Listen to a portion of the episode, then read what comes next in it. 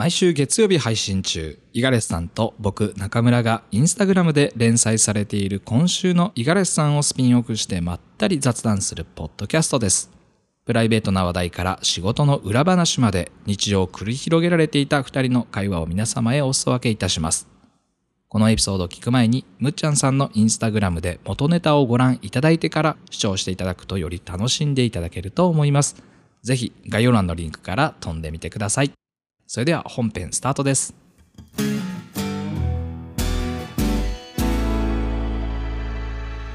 はい、というわけでよろしくお願いいたします。お願いします。さあさあさあ、えっ、と、実はですね、今週、ついにスポンサーの募集をしたところ、募その募集応募してくださった企業様があったので、紹介させていただきたいなと思います。えーこれはですね、前回ちょっとエピソードの中でも取り上げさせてもらった、受注量の国見丸さんの方から、味付け海苔のセットをいただきまして、誠にありがとうございます。いえだね。早い。でこちらの国見丸さんの海苔セットなんですけども、えー X こう旧ツイッターですねもしくはインスタグラムを使っていただいて「ハッシュタグ今週の五十嵐さん」をつけていただき書き込んでいただいてメンションをした上で最新エピソードをシェアしてややこしいですけど感想もしくは質問などを一緒に書いてくださった方1名様にえー抽選でプレゼントさせていただきたいなと思っておりますので、ぜひ、どしどしご応募いただければ嬉しいと思っております。よろしくお願いします。お願いします。あれは？あの、うん。なんていうの？いわゆるスポンサーのさ、はい。あれ、あれ、あれを言わなきゃいけないね。あ、本当ですね。これ先に言えばよかったな。まあいいじゃん。次から先に。じゃあもう一回。はい。じゃあ今週のエピソードはからだね。今週のエピソードはから。え、今週のエピソードはからやり直しますか？やり直しっていうか、まあ、あれじゃない？お決まりのやつは言う言った方がいいんでしょ？ややり直しというか、全然やり直しじゃなくていいんだよ。はい。え、今週の？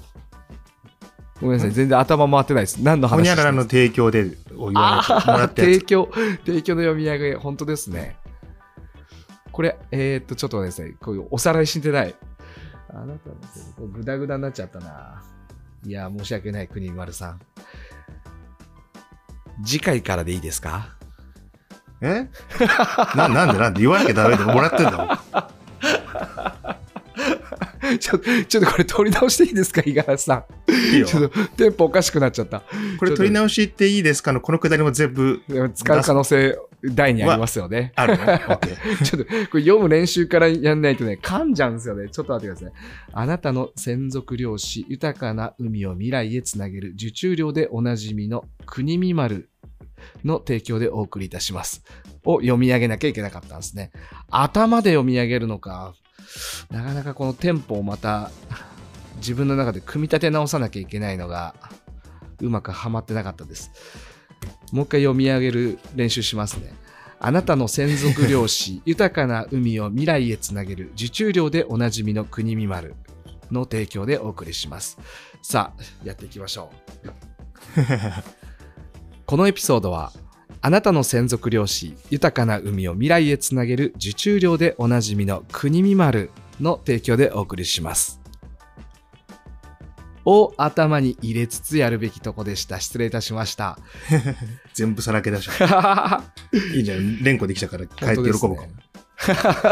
に。で、この後にさっきのプレゼントの話を、あそうですね。あれだね。うんうん。提供していただいた。このままでいいんじゃない？そうですね。大丈夫次回、次回以降スムーズに言えるようになってればいいなというところで。いや、すみません。いつもありがとうございます。いや、こちらも本当ね、本当ですね。ありがとうございます。ほいほいほい。ねまあちょっとざっくりあれだけど、味付け海苔ね、まあ玉野だと結構買えるとこいいっぱいあるんだよね、これ。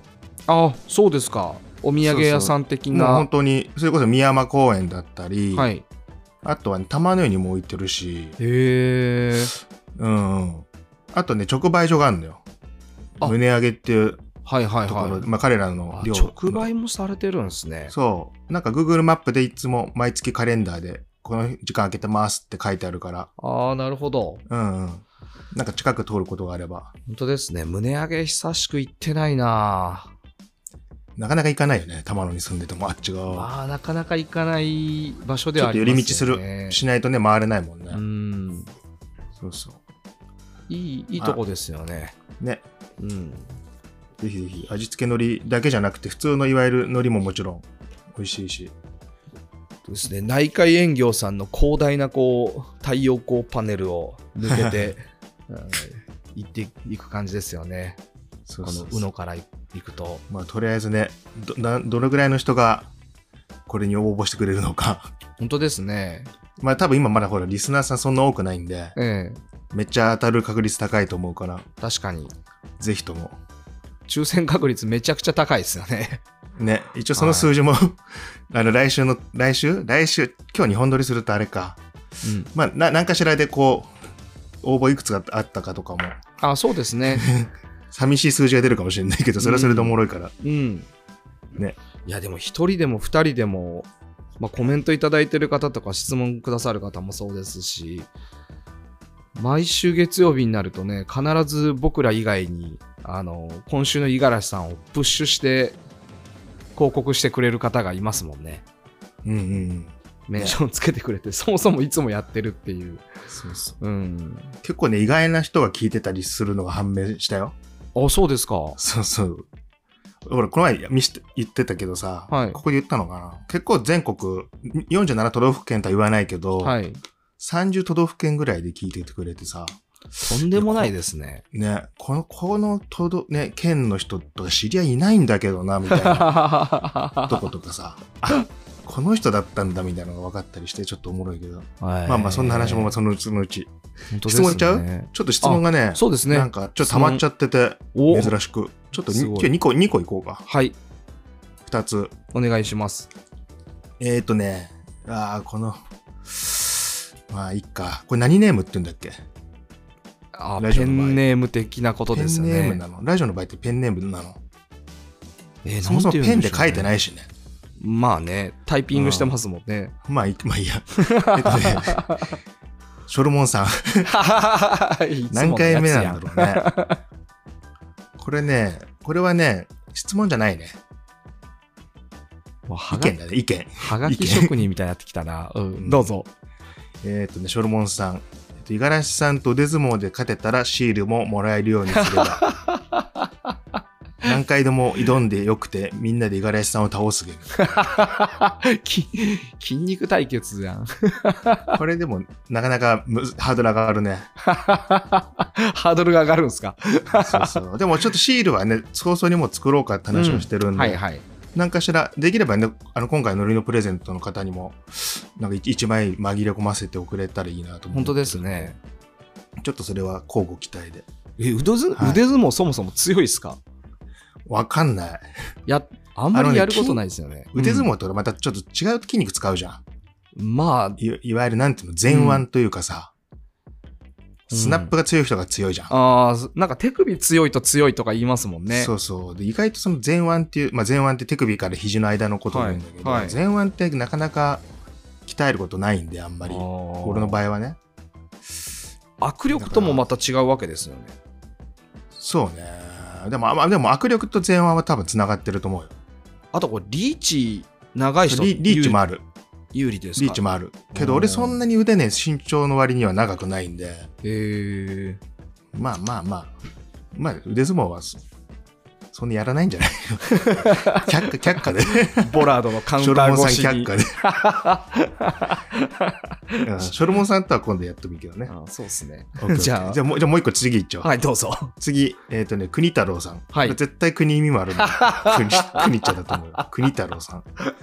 はいえっ、と、五十嵐さん、中村さんは、はい奥さんやお子さんへのプレゼントには何を贈られるのですか、おお何のプレゼントだろプレゼントな。うこれなんかプレゼントの話って前したよね。しましたね。ね。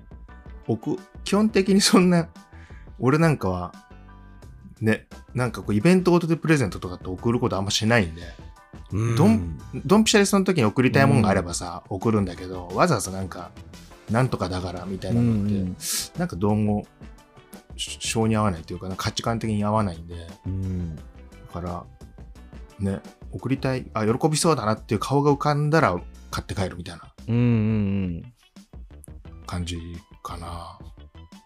僕もね、このプレゼントに関しては、めちゃくちゃ苦手なことの一つなんで、あんまりこう、頭にスパンと浮かんでこないですね。子供にそうだよね対しても、奥さんに対しても、まあ、僕も。物ってもうなかなかこの年になると送んなくない、なんか食事とかさ、なんかそういう、あーなんかある種無形なものっていうか、ははなんかね、まあ確かにその誕生日とかで食事とかそういうことはなるべく考えるようにしてるけど、まあなかなか、ダメ、俺に聞いちゃいけない質問だね、これ、多分。そうですね。中村さんと俺にはま。まともにプレゼントをした記憶がもう遡ると何年とか。はい、どうぞ。でも奥さんやお子さんだから、お子さんだったらなんか浮かぶんじゃない？子供に対してもそうですね。誕生日とかクリスマス。まあイベントごとで心待ちにしてる子供なんかはそういう感じですけど。まあ基本大体これが欲しいって言ったらそれ買うみたいな感じよね。うん。で僕、ああいうの待ちきれないんで、先にそうそうそうそう。何ヶ月も前とかでもあげちゃうんですよね。俺もサプライズとかさ、マジで苦苦手っていうか、サプライズ考えるの超好きなくせうに、ん。黙ってらんなくて、うんうん。すんごい言いたくてさ、なんていうの？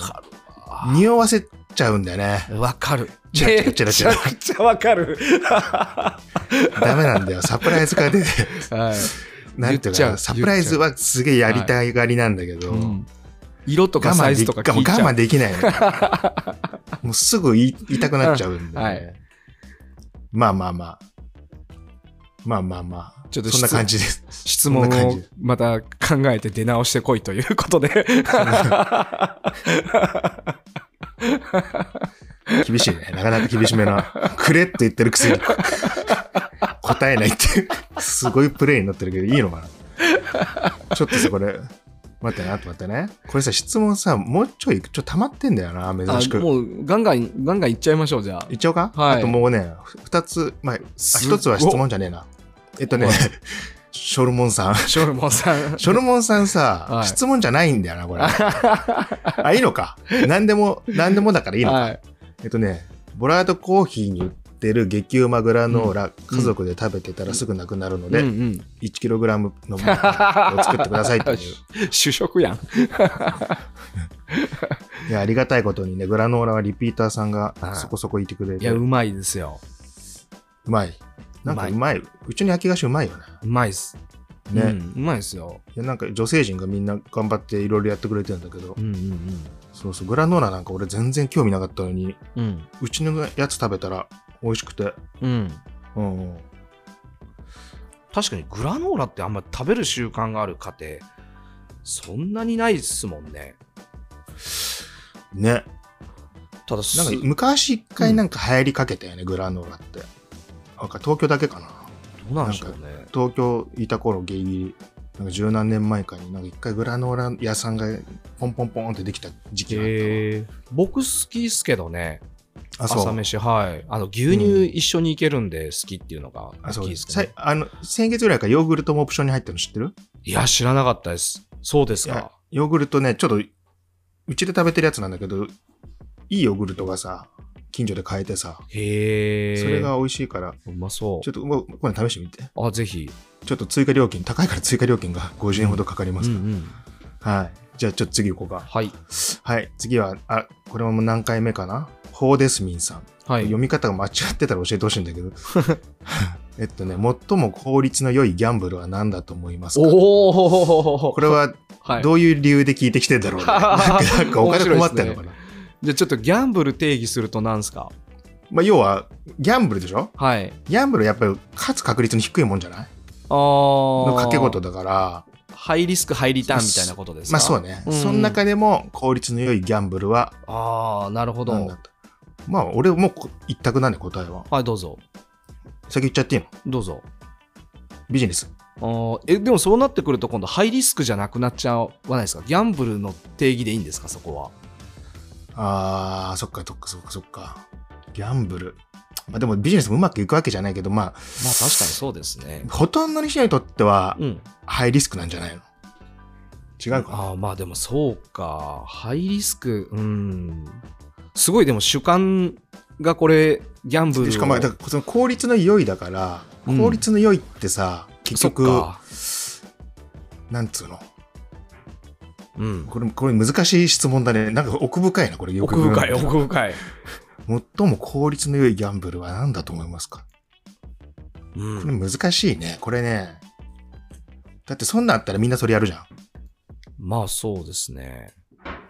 でしょ？ギャンブルの定義一応今ちょっと調べたんですけど、まあこれ直訳すると賭博になっていて、あるものをかけてより価値のあるものを手に入れる行為。まあだからトレードした時に利幅があるもの。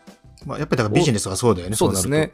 なのでこれは確率とは関係ないんですけど、まうんえっと、勝つか負けるかのほとんどを偶然によって支配されたものだっていうふうに定義一応してますね。だから必然じゃなくて偶然で勝ち負けが大半がそこに依存してるものですね。じゃああれかもっとじゃあはっきり言うとあれですよスタートアップあビジビジネスの中でも、まあよりでも確かこうにそうですね。ハイリスクハイリターンのものだね、うんうん。が一番効率いいギャンブルだと思うよ。そういう意味では。いわゆるなんかさ、うんなんかわかんないけど、コーヒースタンドやりますみたいなビジネスじゃなくて、うんうんうん。いわゆるなんかメルカリ作りますみたいな。はい。あ,、はい。あのクラス。新しいカルチャーみたいなとこですかね。とか、そうそうサービスプロダクトとかで、うん。結構な時間とお金張って人生かけてやってドカンとリターンが来るみたいな。うん、確かにそうですね。だからただこれまあまあそうね。難しいね。ギャンブル。うん、これ例えばもうなんか一般的な本当にこう一般的なイメージできるものでいうと、うん。競馬とか競輪競艇オートレースとかこの辺の公営ギャンブルがあると思うんですよ。他にも宝くじとか、まあ、スポーツくじ、パチンコ、うんスロットみたいな。うんこの辺一般的な賭博と呼ばれてるものの中で五十嵐さんやったことあるやつって何かあるんですか？あのとりあえず近くギャンブルほとんどやったことないんだけど、はい、まあ、とりあえず競輪はうん、何回かあれだよね近くにあるうんからっうんうん。ていうのも誘われてはい、やったけど、パチンコはやったことなくてスロットはね、うん、高校卒業したか中学卒業した時に1回だけ1000円分やったねああ、なんか五十嵐さん、こういう確率とかで、こう、なんていうんですか、勝ち筋見ていくのとか得意そうですけどね。イメージですけどね。うーんでもなんかそれができたらもうねあれだよねあくまででもそういうのほら分析してうんぬん確確率上げるだけの話で、うんうんやっぱりなかなかひっくり返るまでいくのって難しくない、うん、まあ確かにそうですね。資本力がものを言うとか、回うん思考回数ですもんね。いわゆるザ・ギャンブルとかっていうのはね、たくさんやったことないからわかんないけど。逆にやらない理由はやっぱ逆にというかやらない理由は効効率率が悪いから。あーうん。じゃあやっぱ効率がいいに当てはまらないんですね。あれか。だから効率のいいギャンブルね。そういう意味で言うとあれか、うん。スタートアップとかよりも、うん。スタートアップ投資の方がいいかもね。この答えとしては。VC みたいなことですか？そうそうそう、ん。ベンチャーキャピタルみたいな感じで、うんうん。まあ実際あんなギャンブルじゃん。貼ってるほど確かにわかんないみんな言うトップトップねトップティアって言うんだけど世界のトップの VC とかもわかんないって言ってるからなんか1個ホームラン出れば。か VC とかか。っこいい言い方してますけどギャンブラーですね。そう考えると、まあだからその日本人で一番有名なギャンブラーは孫さんでしょ？ああまあ確かに確かに。アリババの時はすごかったわけじゃん。そうですね。大当てしてでますからもね。ねウィーワークでやばいことになっててさ。そういえばなんか WeWork 倒産してましたね。あのーアメリカでしょ？民事再生。いや日本の日本のやつはそう日本のやつねびっくりする赤字出てたね。見た。あーいやあのあれな、あれ、なエコノミクスはまってないんだよ、あれ。内売り上げがさ、ちょっと忘れちゃったけど、ざっくりと売り上げが、なんか、200億とか300億とかで、はい、はい、あでも結構。ジャパンね。はい、まあまああるんだけど、うん、まあまああります、赤赤字も200億超えてたよ、直近直近だと。ええい意味わかんなくない？すごいっすね。しかも入居率80%ぐらいらしいよ。ああなるほどね。何かがおかしいよね。完全におかしいですね。これ一応、ちょっとファクトはあれだけど、数字、あれ、確か確かそう。えー確かに VC は。ギャンブルだよな。まあでもな,、うん。なんかがこう生まれる瞬間ってギャンブル要素が確かにあるなと思いますしこれちょっと今日のエピソードにつながっていくんですけどあのー以前そのコロナがるの？以前コロナにあのなった時ですね、まあ、自粛せよで店舗閉めることになったタイミングで、今日、イーガーイーツについての回で、あ、はいはい。うんはい、そうか、本当本編入ろうか。あれ、ちょっと質問って終わった？あ終わってないですか？まだあるんです質か問の回答。あ、だからギャンブルは、うん。うん、スタートアップ投資ということで、ということですよね。俺の答えはね。で、このスタートアップの芽吹きみたいなところで本編にそのままこうスライドしていきたいなと今思ったんですけど、どうぞどうぞ。まあ、このコロナになった時にこう宅配ですよねこれ、まあ、いわゆるウーバーイーツにみたいなやつうんね。ちょっと違うけど。まあ、これをこう五十嵐さんがどやさでこうイーガーイーツでやっていこうかなっていうことを言い始めたところ、まあ、1週間ぐらいでサイト立ち上げて実際のサービスを提供したのがうの弁だと思うんですよね。これまだちなみにウェブサイトまだありますね。あ、あった？はい。それストアーズ？ストアーズのはい。でももうサービスやめてるよ。あサービス自体はまあそうですよね。もう3ヶ月ぐらいかな。なんか、そううん。そう、なんか時期的に言うと本当コロナのうん。1年目、2020年の4月の緊急事態宣言出たぐらいで、うんうんビールの話、ブルワリーの話が飛んじゃって、俺が立ち上げるはずだったチキン調達が滞って、でし、なんかもう、ちょっとだいぶ悲惨、なんかね、店とかも全然開けれ、なんかひどか開けったですもんられないみたいな感じになった時に、ね、なんか、なんで、なんでだろう、なんかこれをね、やることになっちゃったんだよね。うん。まあ、時間あったっていうのもあるんでしょうね。で、なんかやんなきゃいけないっていうのもあったでしょあうし。ったしね、ちょっとこの頃をね、思い出すの難しい。もう4年、確かにね、4ぐらい前でしょ年前ですからね。これね、ちょうどね、この頃、そのああれか、ブルワリ立ち上げて、この街でね、うんっうん。ていうことを計画してた動いてた時期で、かなりこうローカルなものをつのブルワリにしたかったの。うん。いわゆる商品のほとんどが近場うん。だから、いわゆるさ、なんて言うんだっけ、あの、サザエさんに出てくる三河屋さんみたいなはいはいはい。感じで、なんかイメージしてたの。飲食店もそうだし、なんかこう、で、それをなんか自分の中で結構ハイパーローカル EC みたいな感じで考えてて、うん。なんか EC って普通遠くに届けるんだはいけど、はい。ローカルエ。まあこれまあ EC っていうか完全になんて言えばいいのかな。いわゆる、なんつうの？まあ事前に決済してみたいな感じだから、うんうん。まあ今となっちゃ全然普通のことなんだけど、うんうん。そうそう。なんかそんなことぼんやり考えてた時期で、なんかそのなんかちょっと実験の意味合いもあったように記憶してるかな、うの弁は。これなんかちょっとふと思いましたけど、受注量に似てますよね。受注して弁当にして届けるって考えると。あまあ、そうだけど、まあまあでも、そんなもんじゃない？テイクアウトのあれは。うん。なんか実はその新しく感じるものというか新しく立ち上がってきたものも本質的には昔からある人のこうなんていうんですかね親切心でできた商売とかと似た構造を持ってるっていうのはあるんでしょうね。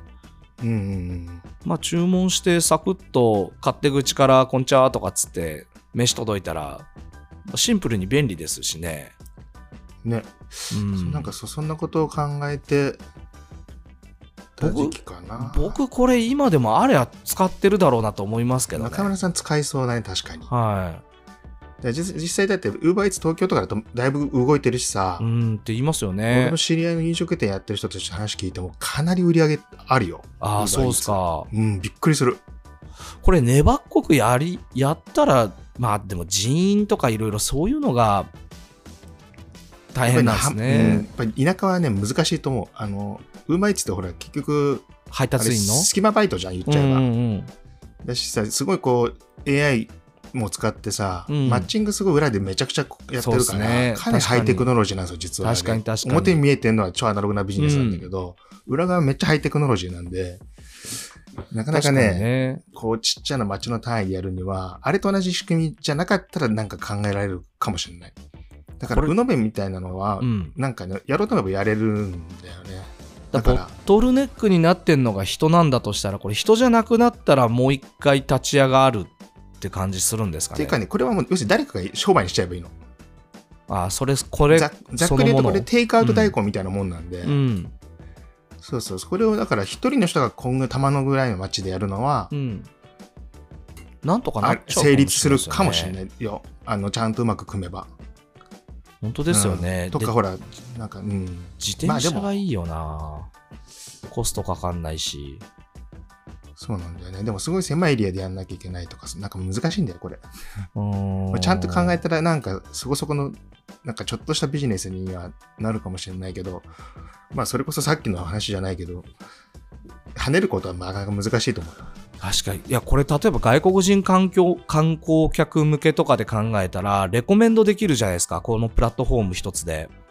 うんうんうん。その、宇野周辺の美味しいっていうのをレコメンドするメディアにもなり得るんで、うんうん複合的に考えると、その飯を単純に届けるだけのサービスは厳しそうですけど、レコメンドで考えると意外と需要がまだ、根っこにまだまだ掘れそうなとこが、要素があるなって感じますよね。うん。まあでもなんかちちっちゃいっちゃちっちゃいけどね。いや、まあなんかこれ、多分この時の話としてはさ、うんまあ、これ単純にむっちゃんが宣伝してくれてるような感じだと思うのね、この時の弁。俺はいはいお願いしたのかした,、してないのかちょっと覚えてないんだけど。はい。そうそう。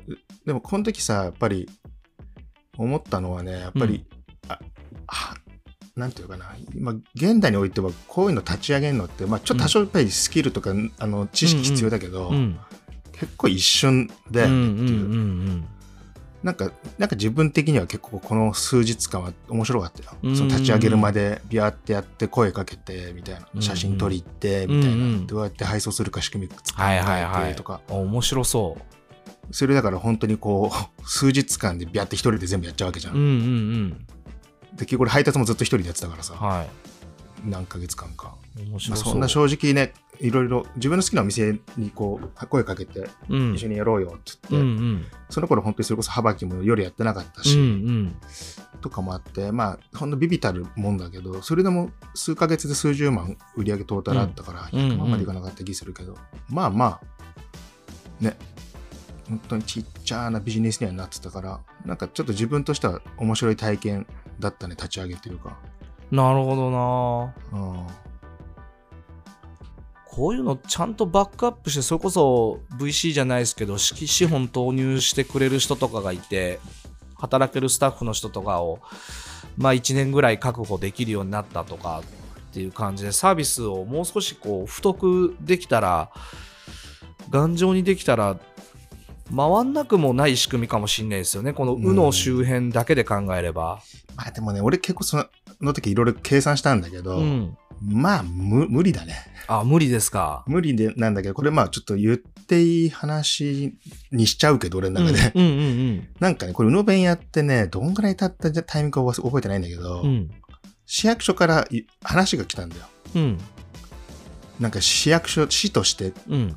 このウーバーイーツみたいなことをやりたいみたいな。うんうんうん。全力で止めたよね。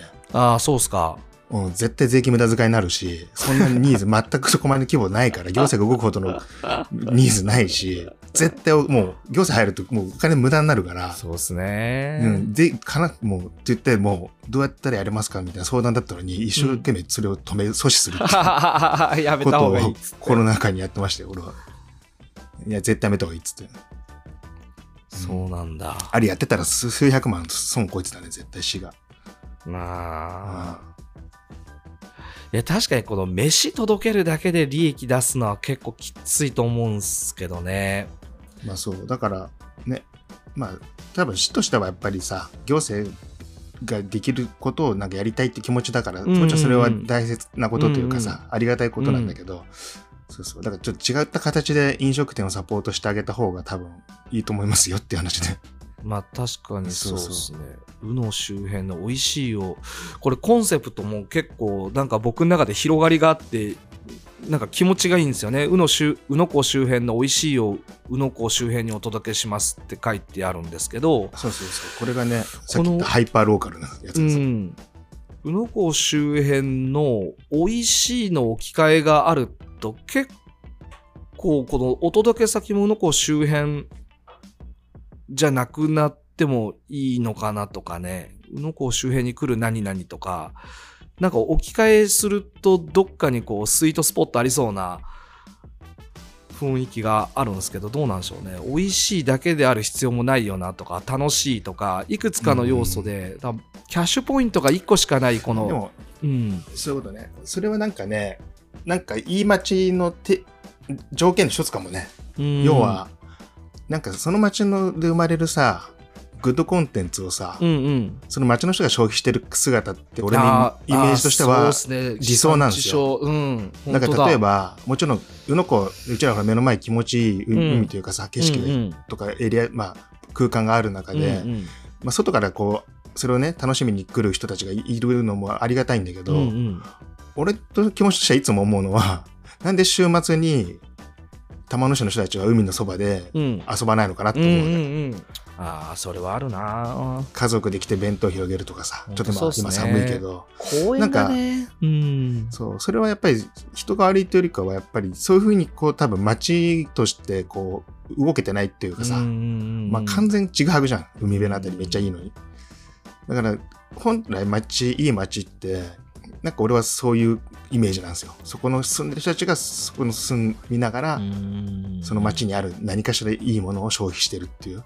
だから食品もそうだし。飛山公園とか、あとうん僕好きなのが日の出海岸好きなのと、うんでもいいよね隣にあるあのタイタイの港公園うんうん。あのタイ港公園のポテンシャルはめちゃくちゃ高いなっていつも思うんですよね。俺も行く行く。あの、海の水引き込んでるとこあるじゃん？はい、あれすごいっすよね。あこう普通にテント持って、あこだけで。そうそうそう。あそこなんか本当にしまあ人少なくはないですよね。子連れの人なんかがたくさんいるっちゃいるんですけど、そうだよね。あれもっなんかまあとやりようがある気がするんですよね。それはね、ちょっと最近実はぼんやり思ってて、うんまあ俺の場合ちょっと食から入りたいんだけど、うんうんうん。なんかね、ちょっとこの街の人に対して、自分が考えるこの街の中のいいものを紹介するメディアをちょっと、ああ、絶対あった方がいいですよね。いや、ちょや、ね、やってみたらどうなるのかなをちょっと実験したくなっちゃって最近。それはこのポッドキャストも結構近いとこもあるんだけど、そうそうそうそう。なんかちょっとね、それは早々にちょっと動き始めるんで、はいまた中村さんにもちょっと見てもらいたいし、本当で聞いすよね。てくれてる方たちにも、まあ結構多分近場の人たちが多く聞いてくれてると思うんで、今のところ。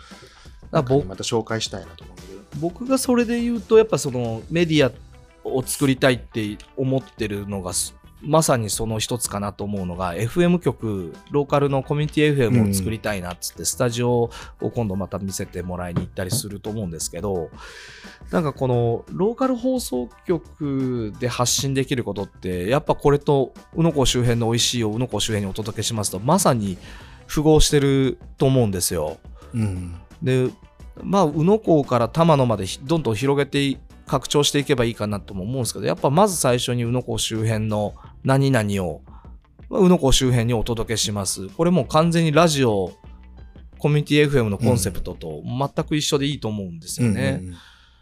確かにね。で、やっぱそのライフスタイルというか、外から来た五十嵐さんとか含めてその移住者の人たちが、この宇野の町に入ってくる、入こう、入ってくる前、流入してくる前に思い描いた、この町に住むとこんなライフスタイルが待ってるんじゃないかっていう期待感とか、なんかそういうものを、なんかもっとこう、アウトプットできる方法があれば、この町の魅力っていうのは、内外につながるようになるのかなとは思いますよね。そうだよね。うん、実際住んでみるとね、なんかもっと泥臭い生活が待ってるじゃないですか。なんかキラキラした思い描いた生活よりも、なんかもっと地味でっていうのが、こう自分を支配していっちゃうんですけどね。でもやっぱその中でも、こう週末ぐらいは、こう理想的なランチボックス持って外出かけてみたいな季節良くなれば、そういうことをする機会もっと増やしてもいいとは思いますよね、確かに。ね。うん。それはなんかね、なんかまあ、俺の場合どっちかというと実験みたいな感覚になっちゃうんだけど、うんうんうん。うんなんかちょっと試してみたいことが確かに。結構、なんかね、なんて言えばいいのかな。結構大きな規模でやりたいことも持ってたりするんだけど、それちょっとまあ、もう少し先にやるとして、うん。なんか手前では、なんかね、そういう、こじんまりした実験をいくつかやってみたくて、まあこれ、ポッドキャストも実は自分の中ではそんな感じなんだけど、うんうん。うん、なんか、あれなんですよ。別に、めっちゃ、あれね、もちろんたくさん聞く人が増えてくれるのが一番嬉しいんだけど、うんなんかそれが中心には実はなくてさ、うんうん。なんかめちゃくちゃこう何万人が聞く、なんかポッドキャスうんうんうん。ト番組作るんだとかじゃなくて、なんか違うとこにこう主たる目的というかがあって、もちろんそのためには多くのリスナーさんがいた方がねいい実験になるんだけど、うんうんうん。うん。まあまあ宇野弁もそんな感じで、まあ、実験的な意味合いもあるしなんだろうな人助けとか人の役に立つみたいなのあんまりなくて。うん。なくはないんだけどね、うんうんうん。なくはないんだけど、まあ、正直そこまでの助けにはならないと思っうんうたし、ん。うん。なんでやったんだろうね。思い出せないけど。まあまあまあ。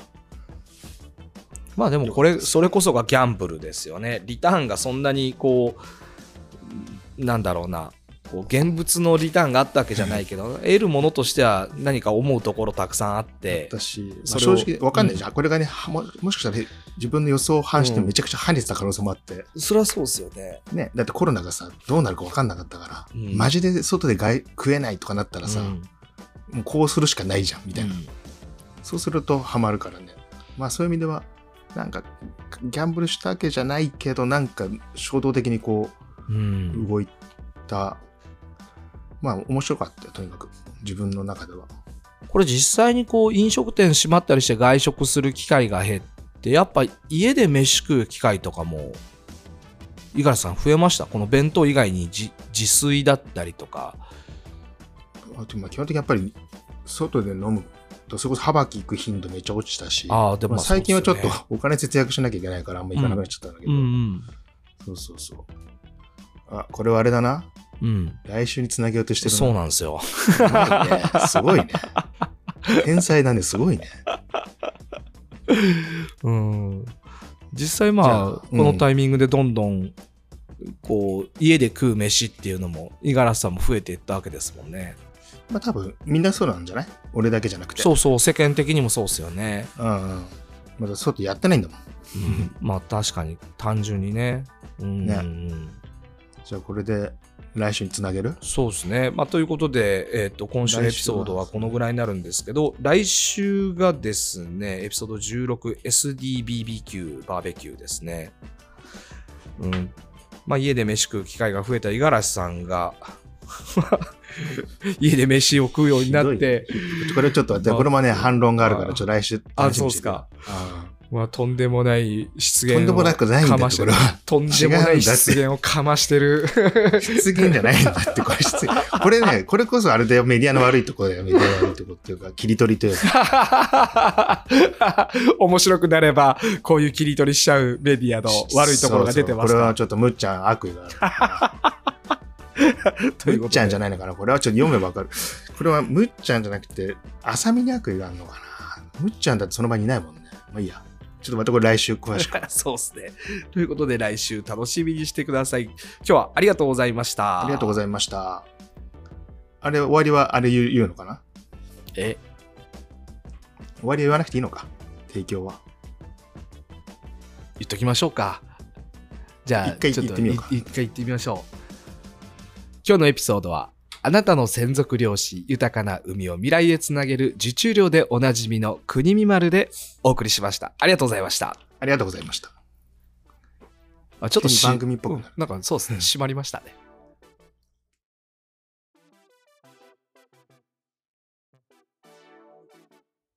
最後までご視聴いただきありがとうございました。